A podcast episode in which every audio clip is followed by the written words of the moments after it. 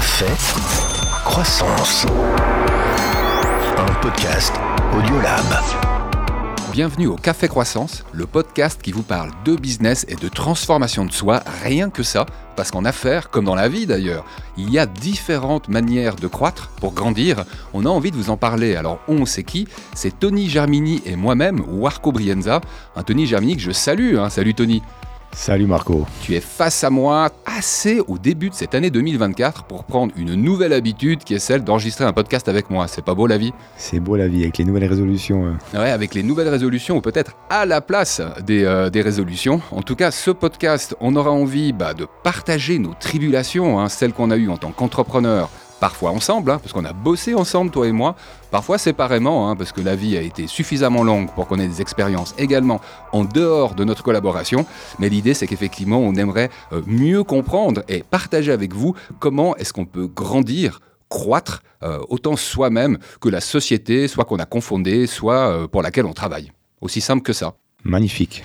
Eh ben, ça tombe bien parce qu'aujourd'hui, on va se décortiquer nous-mêmes dans cet épisode 000 que j'ai voulu appeler Psychovente. Pourquoi? Euh, Pourquoi? Parce que nous, on pense euh, que euh, en vente, on apprend à connaître les gens. C'est d'ailleurs comme ça que j'avais commencé mon tout premier podcast hein, qui s'appelle Nipsel. Je salue Side au passage. Pourquoi? Parce que c'est un petit peu grâce à lui en fait qu'on se retrouve devant ces micros puisqu'il m'a initié. Et puis pour reprendre sur une thématique qui est peut-être un peu plus large que la vente, hein, qui est le business, mais où dans Psychovente, on va pouvoir parler de nos expériences respectives en tant que vendeur. Ça te va comme programme? Très bien, très bien. Et puis on profitera aussi de présenter la structure de cette émission, hein, parce que là on est en train d'attaquer le sommaire, mais on aura deux, trois autres sections hein, entre les digitales, ce moment où on raconte les histoires autour du digital, les histoires du moment bien sûr, avant d'attaquer le thème principal, hein, qui est apprendre à connaître les gens grâce à la vente, la psychovente euh, cette semaine, et on terminera avec les inspirations. Café Croissance. Bon, on attaque avec ta vidéo alors si tu veux bien Tony Ouais, merci Marco. Effectivement, ça me fait penser à cette vidéo. Hein. Elle a été tournée dans un froid parisien qui, qui ressemble au froid lausannois de ce matin. Il n'y a pas très longtemps d'ailleurs. Il n'y a pas très longtemps, hein, moins d'un mois en arrière, donc c'était au mois de décembre. Donc euh, effectivement, la vidéo... Euh, effectivement, la vidéo, elle parle de moi, elle parle de mon aventure avec Calypse et puis de ce qu'on a fait ces dernières cinq années euh, autour d'une solution qui a pour vocation de, de vraiment changer radicalement la façon dont les hôpitaux gèrent leurs patients. Et une solution qui se prénomme Calypse. Donc Sania, euh, il y a un nom quelque part qui, qui rappelle euh, la, partie sanitaire et aussi un peu d'IA. Mais il n'y a pas qu'un peu, il y a beaucoup d'IA en fait. Donc en fait, on a voulu repenser la façon dont les flux sont gérés dans les hôpitaux. Et euh, quelque part, une façon de comme, euh, imaginez-vous euh, aussi par rapport à la banque, hein, quand vous cliquez sur un bouton pour voir votre euh, extrait bancaire, il y a toute une sorte de choses qui se passe derrière. Hein. En fait, c'est pas simplement un compte bancaire qui apparaît devant vous, c'est basé sur les mouvements. Mais en fait, c'est la même chose qu'on veut faire avec les hôpitaux. C'est qu'au moment où on clique sur un bouton basé sur tous les mouvements et tout ce qui se passe dans l'hôpital, on voit la photo authentique de l'hôpital. Et avec cette photo authentique, l'IA vous prédit et vous coordonne la suite.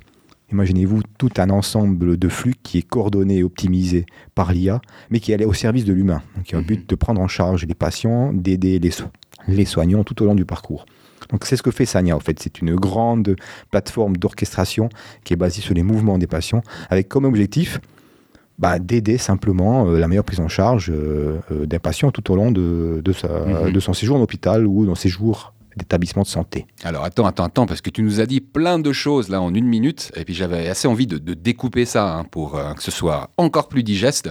Alors la première chose, c'est que tu as été cofondateur euh, de Calypse, hein, pour laquelle c'est une société qui a plus de 20 ans euh, et qui bah, est basée en Valais, qui active en Suisse, mais pas que. Hein, tu as également des clients en France, en Europe. la deuxième chose, c'est que tu nous parles de Sania, qui est une solution d'intelligence artificielle que tu vends. Hein. donc ça, c'est le rôle de fondation, mais également de vente sur le marché européen ou, euh, ou suisse. Et en l'occurrence, cette solution, elle embarque de l'intelligence artificielle. Et parce que, alors, je crois que tout le monde a déjà bien compris que tu vendais pas des sugus, euh, Tony. Hein, ton affaire est quand même assez complexe. Euh, nonobstant le fait que l'IA, c'est quand même encore relativement nouveau. Toi, en plus, tu t'ajoutes la difficulté de vendre ça à des hôpitaux, c'est-à-dire à des organisations publiques et qui plus est des organisations publiques qui sont extrêmement regardées quant à leurs dépenses parce qu'il y a énormément de points de tension. Quoi. Pas facile ta combine à vendre, Tony. Ouais, si, si, on m'avait posé la question ou si on m'avait prédit l'avenir il y a 15 ans en arrière, euh, j'aurais peut-être décidé de faire autre chose. Mm -hmm. Ou peut-être pas. parce qu'au fait, euh, c'est un grand terrain de jeu. hein. Là, on parle de, on parle de Calypse, on parle de ma vie d'entrepreneur, des aventures et des solutions, des choses qui ont fonctionné aussi, qui n'ont pas fonctionné. hein. Euh, je serais jamais la personne que je suis aujourd'hui si j'avais pas passé par tous ces obstacles. Et ça n'arrête pas. Mhm. Mais je reviens sur ta question. Hein. Je sais pas ce qui nous a pris un matin de, de vouloir euh, essayer de proposer une solution aux hôpitaux. C'est, je crois qu'on cumule tout- toutes les complexités en une seule chose. Donc, euh, on doit être un peu malade. mais- Ouais, mais bon, euh, ton histoire, votre histoire, elle fait quand même rêver. Euh, je sais de quoi je cause, puisque moi-même, j'ai voulu la vendre et on a collaboré ensemble hein, sur cette idée, comme sur d'autres idées. Euh, franchement, une intelligence qui, à l'échelle d'un hôpital, permet d'anticiper le nombre de personnes qui vont arriver aux urgences, d'avoir un pré-split en disant ah non, non, on va avoir besoin de telles ressources pour des chirurgies ou des opérations et de telle autre pour la médecine interne, et qu'on puisse envisager bah, de déployer des ressources en fonction de ces prédictions, ah non, d'une pipe, je crois que les gens ont compris euh, qu'est-ce que tu proposes hein, comme innovation, et je me demande qui c'est qui voudrait pas participer à une innovation pareille, à une innovation pareille, et qui concerne absolument tout le monde. La santé, ça concerne tout le monde. Vachement intéressant quand même. Ah, puis encore plus maintenant, après la période de Covid, hein, on a tous vu euh, l'importance de pouvoir gérer, bah, avoir accès à des, à des moyens, que ce soit des lits ou des, ou des respirateurs ou des médecins ou quoi que ce soit. Je veux dire, euh, mais, mais quelque part, je dirais, on n'a on a rien inventé de nouveau. Hein, euh, cette, cette technologie basée sur l'IA, la donnée, sur la, la, la gestion sous tension ou la gestion de la prédiction des parcours et des flux, elle, est faite dans beaucoup d'autres secteurs. Hein. Y a- Là, l'innovation, c'est de doser ou d'essayer de la mettre euh, dans un monde santé qui est encore en fonctionnement au siècle passé, hein, basé beaucoup sur l'humain. Mhm. On va avoir l'occasion d'en reparler, hein, de Calypsania et de la gestion des flux patients, ne serait-ce que dans la prochaine émission. hein. je vais vous donner le titre sans spoiler Innover et ou mourir, un sujet qu'on va aborder. Je me réjouis de l'aborder et je sais que nous reparlerons de, Sania à ce moment-là, comme à d'autres moments d'ailleurs. Euh, T'as vendu plus que Sania, mais t'es quand même vachement actif dans le domaine de la data, quoi, d'une manière générale. On peut le dire, ça? On peut dire que la data, c'est toute ma vie, au fait. Toute ta vie professionnelle.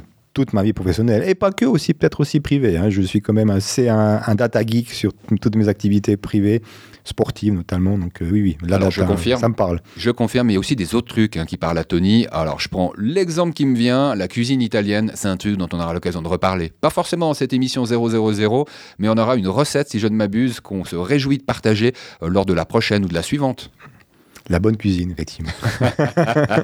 Bon, alors à mon tour, hein, puisqu'on a commencé à virer sur la partie food, je vais, euh, je vais épaissir le trait avec euh, la vidéo que moi je vous propose, qui est une vidéo un peu plus d'époque. hein. J'avais honte, mais euh, j'avais pas de meilleure vidéo que celle-là. Elle date d'il y a environ 5 ans.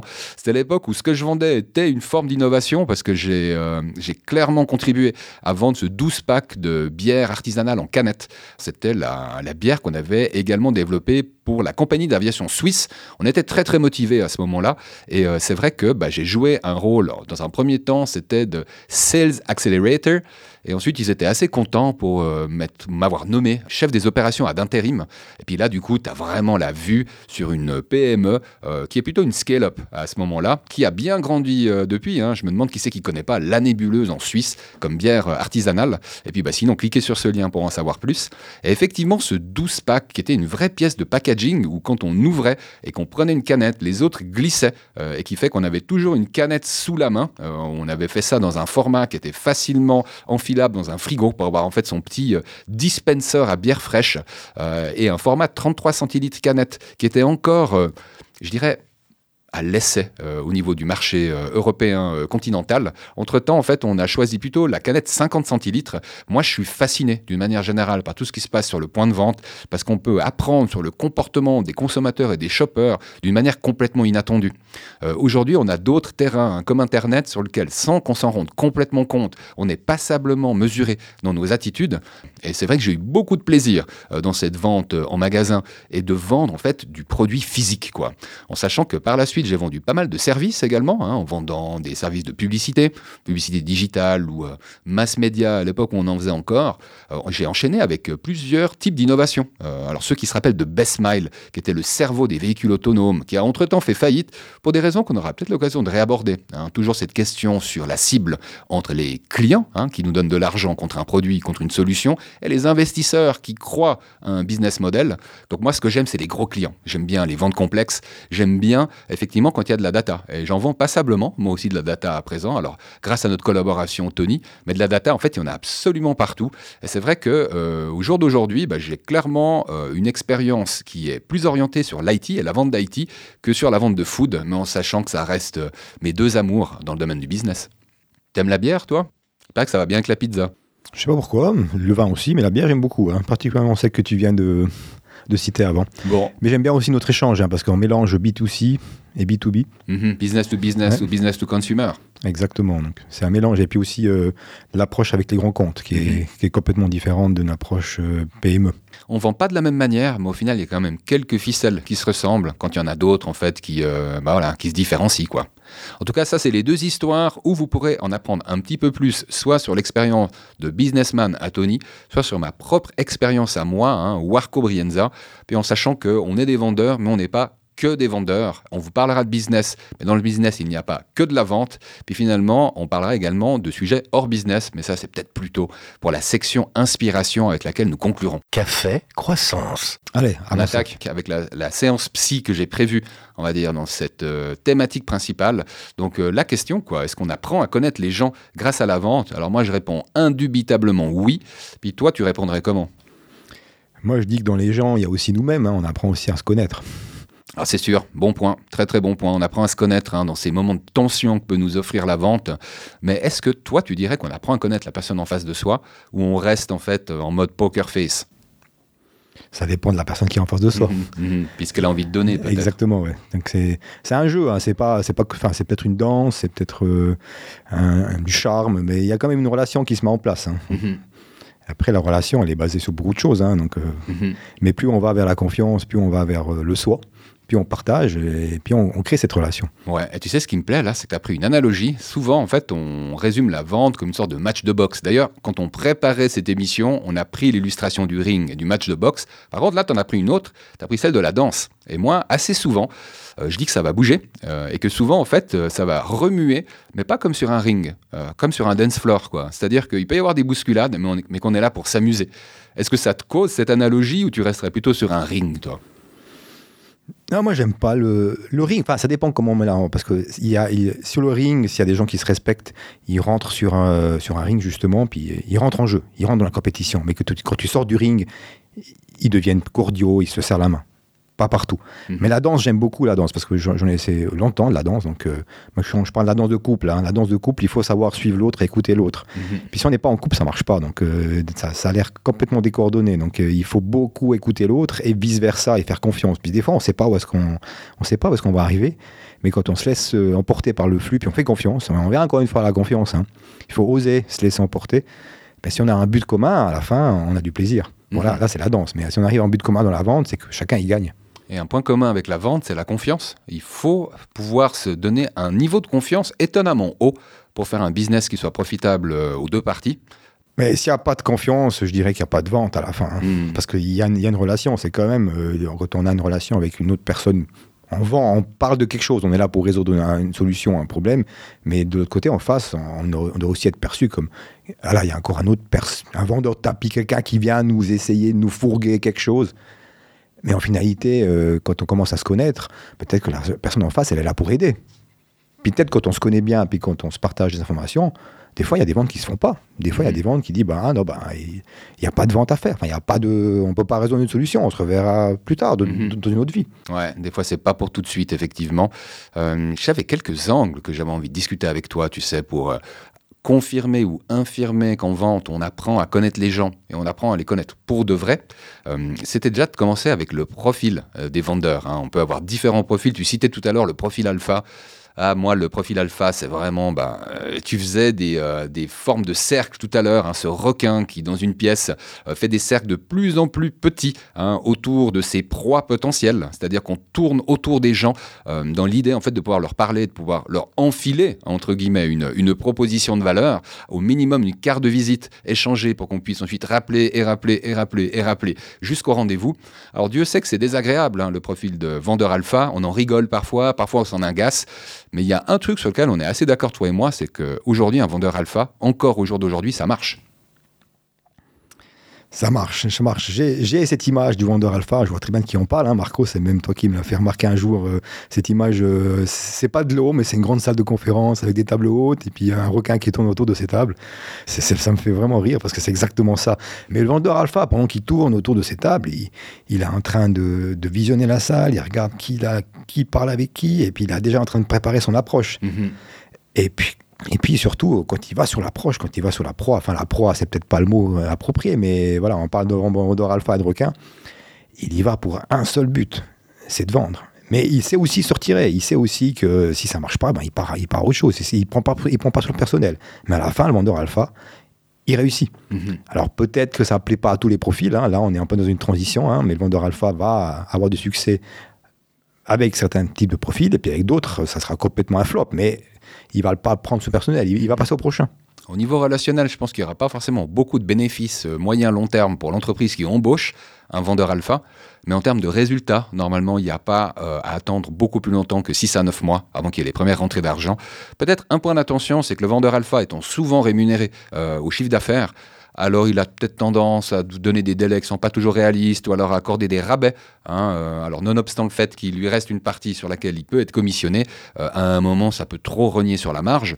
Donc le vendeur alpha, certes, amène des résultats, mais il faut quand même rester vigilant sur une attitude qui pourrait euh, aller péjorer la perception qu'on peut avoir de l'entreprise ou alors ses, ses niveaux de marge. Attention quand même, non? Ça, c'est toute ma vie. hein. Enfin, je ne dis pas que je suis pas vendeur alpha, mais vu qu'on se positionne sur euh, enfin, proposer à une structure, un groupe, une société des solutions, solutions qui dit technologie, bah, des fois, on, est un petit peu au-delà de la vérité, mais parce qu'on a aussi envie de faire plaisir et de vendre. Et puis, euh, forcément, ça va peut-être pas plaire à la partie technique, parce que euh, on peut pas vendre l'impossible. Mais si on se basait que sur la partie technologique, euh, on- jamais rien se vendrait, parce que la partie technique veut toujours être parfaite et ne jamais prendre de risques. Ouais, j'ai commencé avec le vendeur alpha, puis maintenant je vais, je vais donner le profil que je préfère, que moi j'appelle l'artiste, que j'estime être un des profils clairement supérieurs à celui auquel, dans lequel moi je m'inscris, que j'ai appelé le, scientifique, hein, le vendeur scientifique. L'artiste, c'est celui où tout coule de source. Il maîtrise parfaitement son produit, il maîtrise parfaitement son marché, il fait tout dans une fluidité où on a l'impression qu'il vend pas. Quoi. Moi, celui auquel je pense, hein, puisque je parlais de bière tout à l'heure, c'est Jérémy Pernet, un des trois cofondateurs en fait de la brasserie La Nébuleuse, et qui, euh, allez, je vais donner un seul exemple, qui a réussi à remporter la mise euh, du euh, contrat pour le festival de la Cité, un énorme festival à Lausanne, un des plus gros en fait, hein, à l'échelle de la quatrième ville de Suisse. Et bah, quand on a un brasseur national comme Feschlesen qui historiquement tenait ce contrat, je veux pas dire de bêtises, mais ce faire c'était depuis environ une dizaine d'années, et qu'on décrotte ça alors avec des conditions euh, financières euh, qu'il faut euh, pouvoir aligner, avec le matériel aussi. La bière, c'est quelque chose qu'on veut avoir frais et qui fonctionne, on va dire, avec avec des fûts qu'il faut remplacer. Enfin, il y a toute une logistique. Et effectivement, pouvoir assurer la logistique d'un événement qui accueille, sauf erreur, environ 100 000 personnes sur une petite semaine, eh bien, c'est une gageure euh, à laquelle euh, la nébuleuse a fort bien répondu. Donc ça, c'était pour, pour l'artiste. Franchement, j'ai pas beaucoup d'autres exemples d'artistes, à part, à part Jérémy, que je salue d'ailleurs. Je te sens un peu trituré par l'artiste. Je, cherche euh, dans mes relations, dans, dans mon histoire d'artiste, mais c'est vrai que j'arrive pas à en trouver vraiment un qui m'a qui m'a vraiment impacté. Ouais, tu sais quoi on va, on va passer au loup blanc. Quoi. Ah ouais. Le loup blanc, hein, alors euh, là, c'est quelqu'un d'autre que je salue dans le domaine de la bière, c'est Louis. hein, c'est celui que tout le monde connaît hein, dans, le, dans le domaine, parce que simplement, bah, il est connu comme le loup blanc. Alors effectivement, hein, quand on vend de la bière, qu'on a fait euh, l'école hôtelière, qu'on adore en plus ce qu'on fait, qu'on a des expériences euh, antérieures, par exemple dans des restaurants ou dans des hôtels, on a ce terreau fertile euh, qui permet en fait d'avoir le bras long en termes de contact.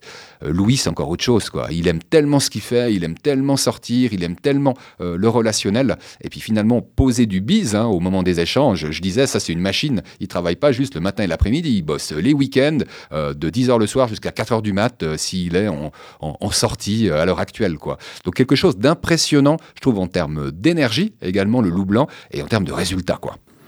Alors, les loups blancs, il y en a partout, hein, il y en a partout dans les vallées, mais c'est vrai, on voit exactement. Je pense que chacun a en tête un loup blanc ou deux. C'est les gens qui sont partout, puis on se demande comment ils font à être partout en même temps. Ouais. Et euh, ils sont efficaces, ils plantent des clous, comme on dit. Donc Mhm. euh, là, j'en ai aussi beaucoup en tête. hein. Tout arrivait chez eux, quoi. Tout convergeait chez eux, puis ils avaient ce côté très, très euh, empathique, convivial, mais comment dire, euh, le requin, quoi. Le requin avec le petit sourire et le petit clin d'œil.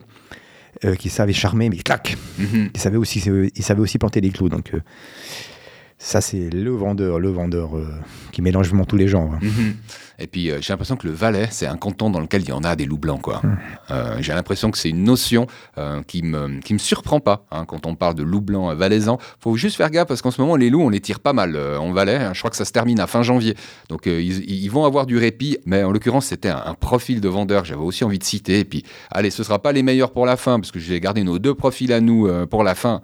Moi, je me suis mis avec la casquette de scientifique. C'est-à-dire que pour moi, la vente, c'est surtout un argumentaire. C'est surtout un enchaînement de preuves à poser, euh, de voir comment, euh, à l'échelle historique, telle vente a progressé quand on introduisait un article supplémentaire ou avec euh, telle solution qui a été appliquée, prendre des mesures, prendre des mesures, la data, hein, la data qui permet en fait d'être sûr de son argument et du coup de convaincre. quoi. Ça, c'était comme moi je me perçois hein, comme vendeur. Et tu me diras d'ailleurs hein, si tu me perçois comme ça ou autrement. Et puis toi, je t'ai mis dans le modèle empathique, Tony, vraiment le vendeur à l'écoute qui euh, donne de l'importance à la personne qu'il a en face de soi. J'ai l'impression que cette personne, elle sent du coup qu'elle a de l'importance bah, pour l'interlocuteur que tu es. Et je crois que cette importance perçue, elle permet simplement d'arriver plus vite à la confiance, d'arriver plus vite au vrai énoncé du problème. Et puis parfois, quand il y a des problèmes plus tard, tu sais, dans l'exécution, parce que c'est ça le maître mot, hein, c'est l'exécution, j'ai l'impression qu'il y a un niveau de compréhension euh, avec l'empathie qui fait qu'on arrive à passer les problèmes plus facilement, hein, les problèmes d'exécution. Parce que il y a rien de pire qu'un problème d'exécution où euh, on se prend la tête au niveau opérationnel, ensuite ça remonte au niveau directionnel, puis ensuite en fait on est on, doit régler ce problème à deux niveaux, au niveau conceptuel puis au niveau des, des opérations. Ce que j'aimerais rajouter, c'est que, enfin, moi, je pense que la vente, c'est un travail d'équipe. C'est un travail d'équipe avec, avec deux capitaines. Hmm. Donc, en fait, même s'il y a deux capitaines qui se mettent d'accord, euh, vous faites ce que vous voulez, hein, et c'est eux qui vont décider, mais il faut que les équipes puissent suivre. Et puis qu'ils soient aussi alignés avec euh, les décisions des capitaines. Mhm. C'est qui les deux capitaines pour toi? Bah, les capitaines, c'est le vendeur qui a un des Mhm. profils qui vient d'être- euh, défini et euh, la personne en face qui représente euh, le client, euh, le groupe qui, qui quelque part, euh, signe ou euh, accepte l'échange, la relation. Euh, Il y, y a une anecdote qui me vient à l'esprit, c'est un client qu'on est, on est en relation client depuis plus d'une dizaine d'années, hein, qu'un client en Suisse alémanique. Mhm. Et en fait, on est en relation avec ce client-là via une, une introduction. Mais l'introduction, elle avait été faite avec les- à l'époque quelqu'un qui me disait Tu peux rentrer en affaire avec Tony, tu sais qu'il va toujours trouver une solution pour toi, il va toujours t'aider.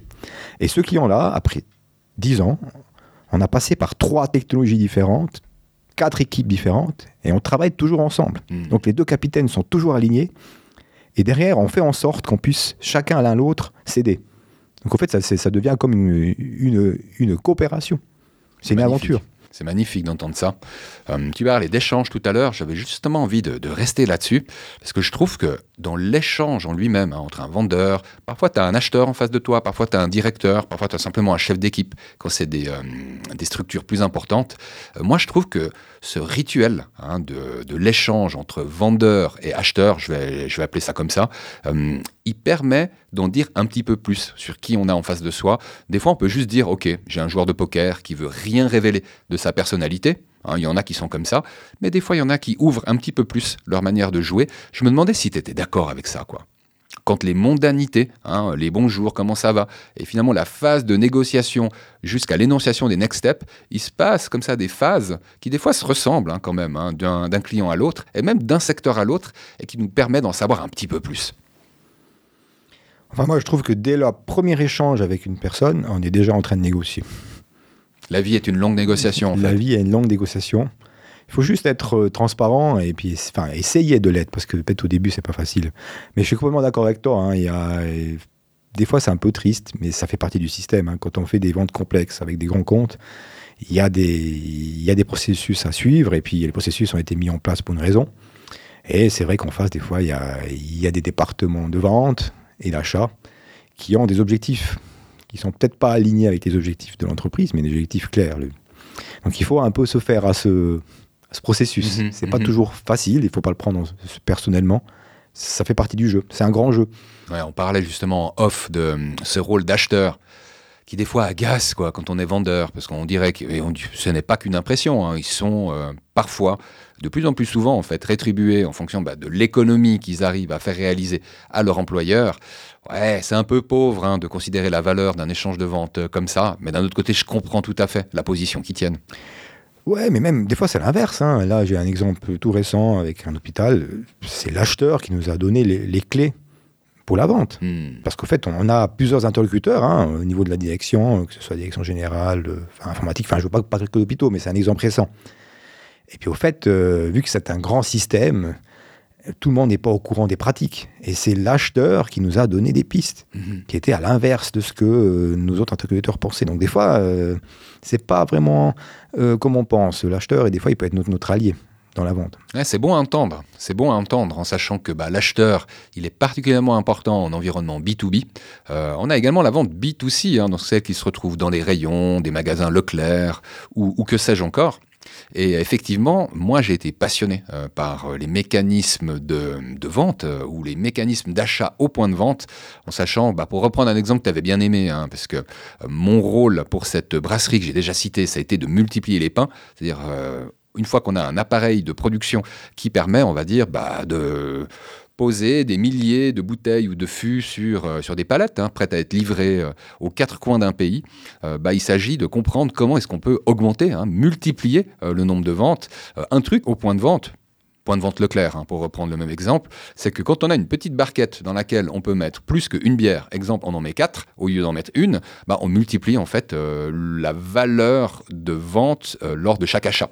Et puis bah, moi en fait j'étais convaincu au moment où cette brasserie pour reprendre cet exemple-là, euh, n'avait pas le multipack, de dire il faut faire, il faut faire, il faut faire. Vous allez faire la partie que vous vendez en magasin x4, hein, puisqu'il y a 4 bouteilles dans un, dans un 4-pack. Bah, la réalité, c'est que c'était pas x4, mais c'était presque x3. Euh, pourquoi? Parce qu'il y a quand même des autres comportements d'achat. Et puis, en fait, ce comportement, je ne l'ai pas inventé. Je me suis simplement posé dans deux magasins différents. Je suis resté environ euh, 20, 20 minutes à une demi-heure devant le rayon bière à voir comment font les gens. Puis les gens, en fait, c'est tout simple. Ils ont que deux mains. Et puis, dans deux mains, on peut tenir en tout cas quatre, maximum six bières, hein, quand on a des bonnes paluches comme ça euh, d'ours d'ours bernois. Et puis, euh, on se rend compte qu'en fait, avec deux doigts, on arrive à emporter quatre de bière. Ouais, tu as dit beaucoup de choses, Marco. Donc, euh, quand tu parles de mécanisme d'achat, c'est clair que bon, là, tu décris plutôt un mécanisme d'achat, de business, tout, euh, tout individu. Mhm. Mais il y a quelque part un comportement similaire aussi euh, au niveau du B2B. hein.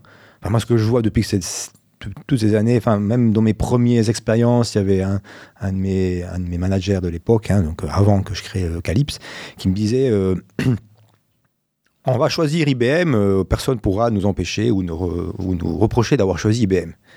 En fait, un peu ce choix par défaut de la masse. Enfin, en tout cas, ce Mhm. choix par défaut de la masse des moutons. Enfin, je disais parler comme ça, mais c'est un peu la même chose. En fait, les gens vont pencher vers une solution ou quelque chose qui existe, qui est courante. C'est pas forcément toujours la meilleure, mais à la fin, on a fait le choix qui peut pas être reproché. La valeur sûre. La valeur sûre. Donc à la fin, c'est c'est pas c'est assez régulièrement pas la meilleure solution ou la plus avantageuse pour l'entreprise qui est prise. Mais et puis après, il y a encore d'autres choses. hein. Il y a, moi, c'est ce que je le vois. hein. Je vois des mécanismes d'achat euh, dans des grandes structures où des gens font des achats quelque part euh, dirigés euh, personnellement pour leur carrière. Enfin, je veux dire, je peux citer le monde des SAP. hein. C'est clair que Mhm. ou bien on a encore d'autres, euh, mais chacun va, avoir son exemple. On choisit une technologie, une solution, et en sachant qu'en mettant en place cette solution, on aura assuré un, certain nombre de mois et d'années d'implémentation, et assurer aussi une expertise sur son CV, donc on peut s'assurer aussi une croissance dans son carrière. Donc, enfin, c'est tellement complexe que des fois, euh, j'ai mis du temps à comprendre que, au fait, euh, on, est, on est en train de vendre à une, à une structure, on est en train de vendre à un groupe de personnes, mais on vend d'abord à, à un un individu qui a Mhm. ses propres intérêts. Donc d'essayer de faire converger tout cela dans une vente, ben euh, c'est pas toujours euh, celui qu'on pense qu'on fait gagner l'argent. hein. Mhm. Et toutes ces réalités sont vraies, c'est-à-dire euh, le contexte de l'individu, le contexte de l'entreprise pour laquelle il travaille, le marché, contexte dans lequel s'inscrit cette entreprise, etc., etc. Il faut comprendre tout ça en tant que vendeur pour marquer le but, hein, pour faire le cha-cha-cha ou le tango euh, de danse dont on parlait tout à l'heure. Et l'individu, du coup, ben, il est sur Internet, il a ses propres intérêts, donc il est aussi influencé euh, par euh, tous ces newsletters et tous ces événements techniques de vente marketing qui vont aussi le, le faire pencher sur euh, l'option A ou B. Encore faut-il qu'il ouvre la newsletter, mais ceci est une autre histoire. C'est effectivement notre histoire, mais il y a peut-être d'autres choses que des newsletters. oui. Bah justement, j'en ai encore quelques-unes des Ouais. histoires, mais on va changer de section pour ça. On va respirer et inspirer un bon coup Café Croissance. pour la section inspiration. On est bon là. Alors, au programme des inspirations, et là, c'est un autre vestige euh, du podcast Nip Sales, et je refais un clin d'œil à ce bon side, parce que je les aime bien, en fait, les inspirations, et je sais que le public, euh, les gens qui aiment le podcast, aiment bien les inspirations en général. Donc, on a envie de vous dire des trucs que vous pourriez faire, que vous pourriez voir, que vous pourriez écouter, euh, ou euh, la citation avec laquelle on conclura cette émission avant de vous donner le sujet de la prochaine. Je vais commencer par une expo une expo qui s'appelle le microphone et qui est préparée, organisée par l'Association pour le patrimoine industriel, l'API de Genève. Euh, C'est juste à côté de la gare de Cornavin, donc la gare principale de Genève, donc aucune excuse pour ne pas y aller. Et euh, c'est une exposition qui met à l'honneur jusqu'au 24 mars les capteurs de son et tous ces lecteurs de bandes magnétiques euh, bah, dans cette exposition éponyme qui met à l'honneur les grandes marques suisses, par exemple Revox Enagra, Lenko, hein, autant de marques qu'on a presque oubliées, quoique pas tout à fait, et euh, avec lesquelles on pourra jouer lors de cette exposition. Une exposition qui coûte pas très cher, qui plus est, mais j'ai plus le prix euh, en tête. On vous mettra le lien euh, de cette expo pour ceux qui sont de passage à Genève. J'étais obligé de parler de ce microphone en en ayant un pile poil devant mon nez au moment où je vous parle. C'est le genre de truc que tu irais voir, toi, avec tes gamins, ou ça fait un petit peu loin de ton Valais natal? Ça fait un petit peu loin, mais si on arrive à les occuper deux heures de train, c'est quelque chose qui, serait pratique en face de la gare, effectivement. Bon, j'ai un truc pour les adultes aussi et ceux qui aiment l'innovation et l'intelligence artificielle. Allez, je me tape un petit peu sur, euh, sur l'épaule droite et j'enfile ma casquette de président de la data. Pourquoi? Pour euh, bah, le dernier épisode d'un webinaire. C'était une série en cinq épisodes, donc c'est le cinquième épisode du chemin de la maturité data, dans lequel je vous parler d'un sujet que j'adore hein, en- en adorateur des médias et qui est le customer churn. On appelle ça attrition client. Euh, Qu'est-ce qu'on fait quand on a une probabilité d'attrition client supérieure à ce qu'on a défini en termes de plan d'action commercial? Eh bien, c'est euh, la question à laquelle j'aimerais répondre le 6 février à 13h. On mettra le lien pour vous inscrire. Et puis, bah, tous ceux qui se posent la question sur leur churn, leur customer churn, ce sera un bon point de rendez-vous. Il nous reste une citation ou bien tu as envie d'ajouter quelque chose Moi, sur j'aimerais- ce... J'ai envie de rajouter quelque chose. J'ai envie de rajouter quelque chose. Pas, pas sur le webinaire, parce que le webinaire, il traite particulièrement de la data. Vous avez bien compris, la data, ça fait partie de notre vie, hein, de la vie de tout le monde. hein. Mais il faut savoir l'utiliser, la data. J'ai une autre inspiration qui me vient en, en- en tête, qui fait partie de ma vie. hein. Je ne l'ai pas beaucoup cité, mais vous allez, vous allez en entendre par la suite, hein, les, les prochains épisodes. C'est que moi, ce que je suis aussi, je suis aussi grâce à une association d'entrepreneurs qui s'appelle IO, Entrepreneur Organisation. Et c'est une source intarissable d'inspiration IO. Donc, euh, je vous cite simplement EOS, Entrepreneurship Operating System. Euh, bah oui, comme, ça part, c'est un système d'exploitation qui peut bien gérer l'entrepreneuriat. Moi, je le mets en place dans mes entreprises et ça fonctionne. Très bon à savoir. Et puis, j'irai te piquer un lien tout à l'heure, histoire que les gens qui veulent en savoir plus, bah, ils puissent cliquer dessus, quoi, tout simplement. Voilà, il y a énormément de choses, le but, mais ça c'est rempli d'inspiration. Euh, J'essaierai de mettre aussi des exemples pratiques qui vont en dire plus. Et puis on revient sur la data, parce que la data, au fait, euh, c'est tout. hein. Donc la data, c'est vraiment tout. Donc je le répète, il y a même une citation hein, de Edward Dennings qui date de- des débuts des années 80, qui est Without data, you are just another person with an opinion. Donc, sans data, vous êtes une personne de plus avec une opinion. Exactement, les faits. Il n'y a rien de mieux que les faits. Mhm. Edward Deming, qui est décédé, ce faire en 2020, mais qui était un statisticien américain très très respecté et qui euh, a une- vraiment une phrase, une accroche qui claque. Sauf erreur, c'est une phrase qui date des années 80 ou des années 90, Tout à fait. 80 ou 90. Exactement. Donc ça date pas d'hier. Je pense que ça reste euh, d'actualité. Et c'est vrai que euh, je suis bien plus fan de points de vue nourris euh, par des faits que euh, d'opinions. Où euh, c'est souvent les croyances hein, qui nourrissent les opinions euh, et non les faits. Après, c'est tout un autre sujet, hein, on pourra en parler d'une autre fois, c'est que des fois les faits dérangent. La vérité dérange. Ah non, mais là c'est carrément un autre podcast, Tony. Là, Là, c'est un autre podcast. C'est même pas un, un autre épisode. Mais ça fait partie de notre vie de vendeur, hein, quelque part, on, on essaye de... On ouvre le couvercle et des fois, il y, a- il y a des gens qui veulent pas le voir. Il n'empêche, moi je trouve que c'est toujours bien d'avoir en fait des faits sous le coude, euh, ne serait-ce que pour pouvoir les présenter au cas où ça pourrait rendre votre argumentation plus puissante. Euh, c'est valable pour quand on veut vendre quelque chose, mais des fois on parle alors qu'on n'a pas envie de, vendre. Hein. Donc euh, moi je peux toujours recommander d'avoir des faits sous le coude, ne serait-ce que pour se donner plus confiance à soi-même. Voilà, pour mieux défendre son propre point de vue. Et puis ça, c'est en attendant, mes bons conseils, en attendant le, prochain épisode de Café Croissance, où on aura l'occasion bah, d'aborder ce sujet que j'ai déjà évoqué tout à l'heure, mais je vais le redire parce que je le trouve vraiment cool, c'est innover et ou mourir. Donc euh, là, c'est pas on innove ou on meurt. Des fois, on peut innover et bien vivre, des fois, on peut innover et quand même mourir, ou des fois, on n'innove pas et puis on meurt. quoi. C'est pas facile, cette combine. Ouais, toute la subtilité est dans le et où. en tout cas, on aura l'occasion d'en reparler lors de la prochaine émission. Euh, si vous voulez nous poser des questions, nous dire que c'était génial ou au contraire nous dire que c'était nul, cet épisode 000, ah, nous inclamons, nous réclamons votre, euh, votre indulgence parce que nous, tout ce qu'on veut, c'est nous améliorer. Euh, n'hésitez pas à envoyer vos commentaires positifs, négatifs, tant qu'ils sont constructifs. vous pouvez utiliser le handle Warcobrienza sur Twitter ou Calypse SA sur Twitter. Vous aurez évidemment tout ça dans les notes d'émission sur Vous pourrez réécouter ce podcast. Vous pourrez également le télécharger hein, pour ceux qui ont envie bah, de le garder euh, sur euh, un de leurs supports. Et puis, vous pouvez ajouter des commentaires ou autres, des suggestions de nouvelles émissions. Donc, n'hésitez pas à nous suivre euh, sur Twitter, mais également sur LinkedIn. on a envie d'être présent également sur d'autres médias sociaux, mais mon Dieu, il faut que je regarde avec le temps disponible qu'il nous reste. On se retrouve, allez, soit dans une semaine, soit dans deux semaines, pour ce prochain sujet. Et dans l'attente, je te salue bien, Batoni. Salut et merci pour tout. Hein. Eh, merci à toi, Marco. C'était un grand plaisir. Et puis prenez soin de vous dans l'intervalle. À bientôt. Bye bye. À très bientôt. Salut tout le monde. Café, croissance. Un podcast Audiolab.